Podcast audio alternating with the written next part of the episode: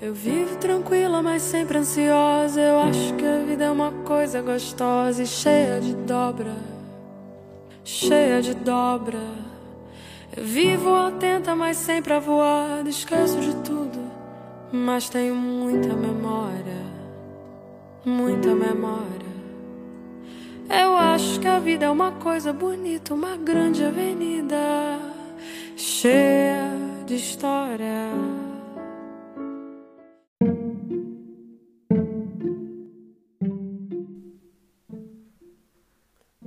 Humano é a complexidade em pessoa. Os mais diversos tipos de vivências fazem com que a subjetividade humana seja repleta de desejos, anseios, sentimentos, motivações que são muitas vezes incompreensíveis por nós próprios, quem dirá para os outros. Diante disso, como resumir toda a beleza e a confusão do nosso mundo interno em algo objetivo? Esse foi o desafio enfrentado pelos primeiros psicólogos na construção da psicologia como uma verdadeira ciência. Olá, você está ouvindo o podcast Psicologando e a pergunta que vamos responder hoje é por que ocorreu uma significativa demora para a psicologia tornar-se uma ciência independente. Qual é o papel do psicólogo em entender, alterar as atitudes que a sociedade e construção social impõe e como as diferentes correntes da psicologia podem contribuir para entendermos esse papel Ficou interessado? Vem com a gente!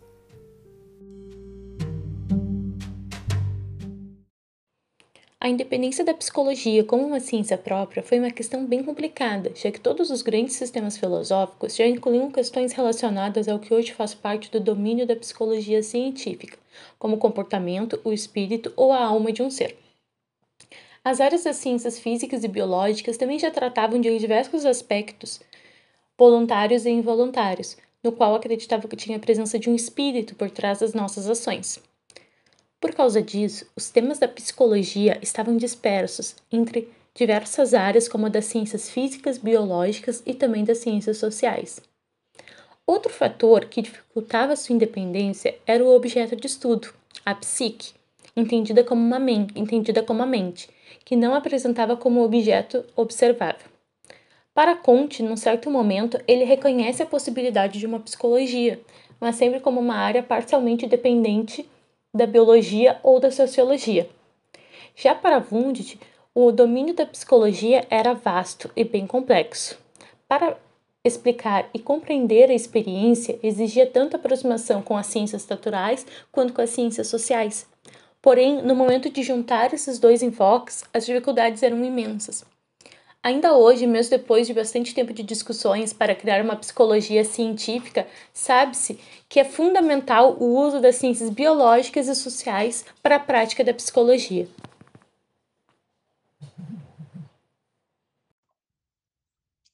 O nascimento da psicologia como ciência independente se conecta com o interesse por conhecer a experiência subjetiva dos indivíduos e os seus comportamentos, para assim poder prever, intervir e controlar.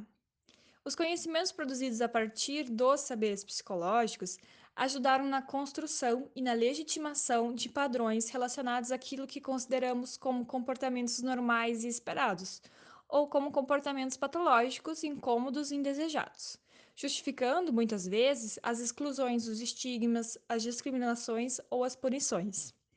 Dentro dessa ótica, os conceitos elaborados e institucionalizados a partir do fazer psicológico científico serviram para a manutenção de uma certa ordem social, que se estrutura em construções sociais.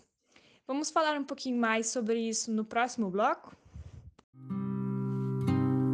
Triste, louco mar, será qualificada ela quem recusar Segue receita tal, a receita cultural do marido da família. Cuida, cuida da rotina.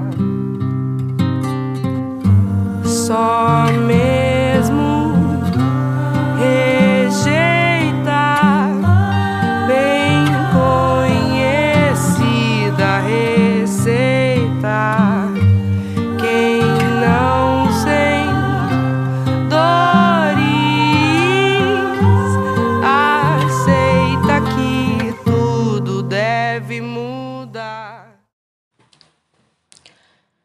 quem ou que é ser louca, sã, boa ou mal? Afinal, a normalidade, a loucura e o patológico, a deficiência e a eficiência, o comportamento desejável e o indesejável, como falar, se vestir, agir, pensar, até onde e como se expressar, como e com quem se relacionar. Por mais que a gente queira acreditar que essas são escolhas totalmente nossas ou inerentes à nossa natureza, muito disso, ou melhor, a maior parte disso, é influenciado pelas construções sociais. Ou seja, por valores, normas, padrões e significados criados para, a partir de uma determinada concepção de mundo, organizar, dar sentido e coerência às relações sociais. Como exemplos, nós podemos pensar no gênero, nas raças, nas classes, nas religiões, nas leis, sentimentos e assim por diante.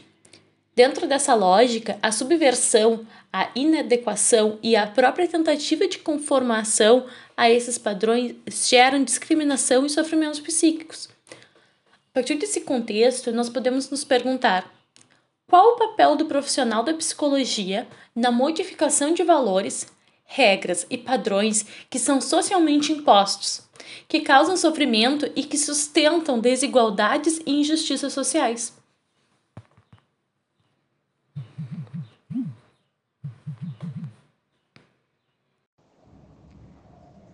Por óbvio, não se espera das psicólogas e psicólogos que eles atuem diretamente sobre os sistemas socioeconômicos que criam ou mantêm esses sofrimentos, desigualdades e injustiças. Isso, aliás, não seria possível, porque esses profissionais não atuam em nível estrutural, mas sim a nível do indivíduo no campo das subjetividades. Por isso, para responder essa pergunta, primeiro nós temos que assumir que a tarefa dos psicólogos está na conscientização, ou seja, na busca pela desalienação das pessoas, ajudando que elas cheguem a um saber crítico sobre si próprias e sobre a sua realidade. Essa busca pela desalienação tem dois aspectos. Um aspecto individual, no qual a psicóloga vai ajudar o indivíduo a se conhecer, a ter consciência sobre a sua própria identidade, sobre os seus desejos e vontades, auxiliando assim uma espécie de desapego de imposições sociais. E um outro aspecto social, no qual a psicóloga ajuda a pessoa na compreensão da sua realidade, das suas relações e dos fatores sociais que fazem com que ela esteja numa determinada situação e que a levam, por exemplo, a se comportar como alguém que oprime ou é oprimido, que domina ou que é dominado. Através desses aspectos, os psicólogos têm a possibilidade de ajudar na modificação de padrões e valores socialmente construídos ou, a depender de como atuam, de reforçar esses padrões contribuindo para sua manutenção. No próximo bloco, vamos ver um pouquinho mais sobre como as principais forças da psicologia, a partir das suas abordagens, podem contribuir com essa desconstrução. A humanidade caminha atropelando sinais. A história vai repetindo os erros que o homem traz. O mundo segue girando, carente de amor e paz. Cada cabeça é um mundo, cada um é muito mais.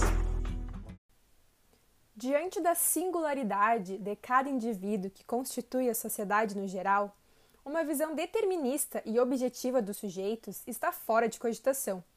Talvez seja por isso que a psicologia está hoje, como desde o início, dividida entre diferentes linhas de pensamento, que enxergam o homem das mais diversas formas possíveis. De acordo com os gestaltistas, por exemplo, o comportamento deve ser observado em seus aspectos mais globais. Para eles, o ser humano é muito mais do que a mera soma de suas partes tomadas individualmente. Ou seja, não podemos reduzir a complexidade do sujeito apenas aos seus atos. Como psicólogos, temos que ser eternos questionadores e problematizadores, tendo em mente que as coisas não são tão simples quanto se parece. Por isso, quando pensamos em o que leva as pessoas a disseminarem lógicas preconceituosas, muitas vezes reforçando discursos e condutas que oprimem outros grupos, temos que ter uma visão holística do sujeito, compreendendo o homem em sua totalidade e buscando enxergar esse sintoma sobre os mais variados aspectos. Para Skinner, no behaviorismo radical, por exemplo, o ser humano é fruto da interação social e dos costumes prevalecentes. Ou seja, o ambiente exerce uma grande influência na modelagem do nosso comportamento. Se crescemos em um ambiente que reforça certas construções sociais opressoras e nocivas, iremos ter isso internalizado na nossa mente, sendo disseminadores dessa lógica também. Ou seja, o mundo privado de cada um é uma construção social. Aquilo que eu sinto, vejo, presinto, lembro, penso, desejo, sempre depende da maneira como a sociedade me ensinou a ver, pensar e desejar. Já para Freud para a psicanálise, o nosso mundo subjetivo é influenciado fortemente pelo inconsciente, uma parte um tanto obscura da nossa mente, repleta de pulsões, que faz com que muitas vezes nos comportemos de certas formas sem nem mesmo saber o porquê. O Freud acreditava que o ser humano tem pouco controle sobre suas ações no presente, porque muitos dos seus comportamentos estão enraizados em batalhas internas travadas no inconsciente, originadas na época da infância. Isso faz com que a pessoa repita padrões primitivos de comportamentos e esteja o tempo todo buscando reduzir tensões, aliviar ansiedades e reprimir experiências desagradáveis e dolorosas. Assim, podemos entender também que muitos comportamentos nocivos dos indivíduos na sociedade podem ter motivações inconscientes, que precisam ser internalizadas para que o indivíduo realmente entenda a origem de tal sentimento nocivo e não apenas o projete para o exterior. Com isso, percebemos que é sim importante entender a influência do social e das motivações inconscientes no comportamento. Mas nunca esquecer do potencial e da autonomia que fazem do homem um agente criativo na realidade que o rodeia, e não apenas um ser limitado a reagir aos acontecimentos e a ser por eles conduzido. Essa lógica está presente na psicologia humanista. Ela acredita que todo homem apresenta uma tendência universal para o seu crescimento e desenvolvimento. Isso significa que o indivíduo possui possibilidades inimagináveis de modificar os conceitos que tem de si mesmo, suas posturas e seu comportamento diante do mundo. Ele é um ser essencialmente livre e tem o poder de reagir ativamente a situações que restringem o seu crescimento pessoal, nesse caso, esquemas rígidos de comportamento e de pensamento. Entretanto, para que mudança realmente ocorra e se atinja o potencial máximo de suas capacidades, é necessário, antes de tudo, que o indivíduo se aceite como ele realmente é. Ou seja, a aceitação é a base da mudança. Somente com a aceitação de que não somos tão bonzinhos e perfeitos como imaginamos é que a mudança pode acontecer. Com isso, podemos voltar à teoria de Skinner, que postula que quando a pessoa conhece e aceita a si mesmo, o comportamento passa a ser proposital. Assim, o indivíduo não é mais coagido pela sociedade, pois ele passa a ter consciência da situação que se encontra. Desse modo, ele passa a ter noção dos próprios atos, dos comportamentos e das vontades, Entendendo qual é o problema, a gente pode manipular as variáveis e modificar os nossos próprios comportamentos e, consequentemente, a situação.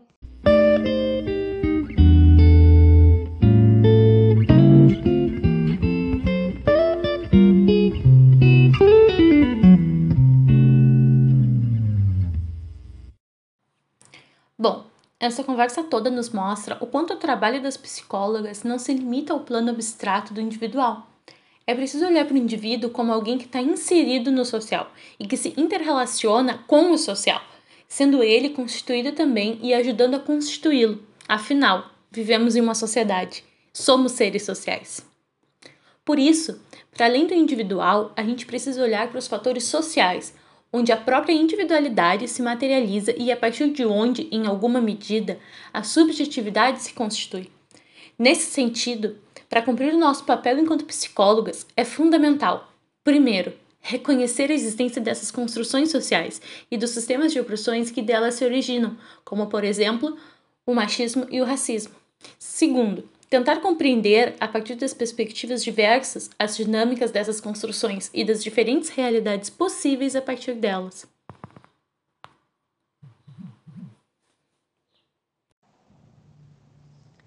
Para finalizar, se a gente pudesse resumir em uma frase o papel dos psicólogos no contexto que nós trouxemos aqui, é o de intervir nos processos subjetivos que viabilizam, sustentam e perpetuam essas construções. Bom, nós estamos chegando ao fim do nosso papo, mas as reflexões não acabam aqui. Tem muita coisa para a gente se questionar ainda. Como vocês acreditam que deve ser o papel do psicólogo nesse viés? Será que a psicologia ainda dissemina certas ideias que, de uma maneira ou outra, acabam contribuindo para o adoecimento psíquico de certos grupos sociais? Como vocês acham que a atuação dos psicólogos pode ajudar na desconstrução de padrões sociais ou no reforço deles? Conta pra gente nos comentários. Tchau, tchau. Permita que eu fale, minhas cicatrizes.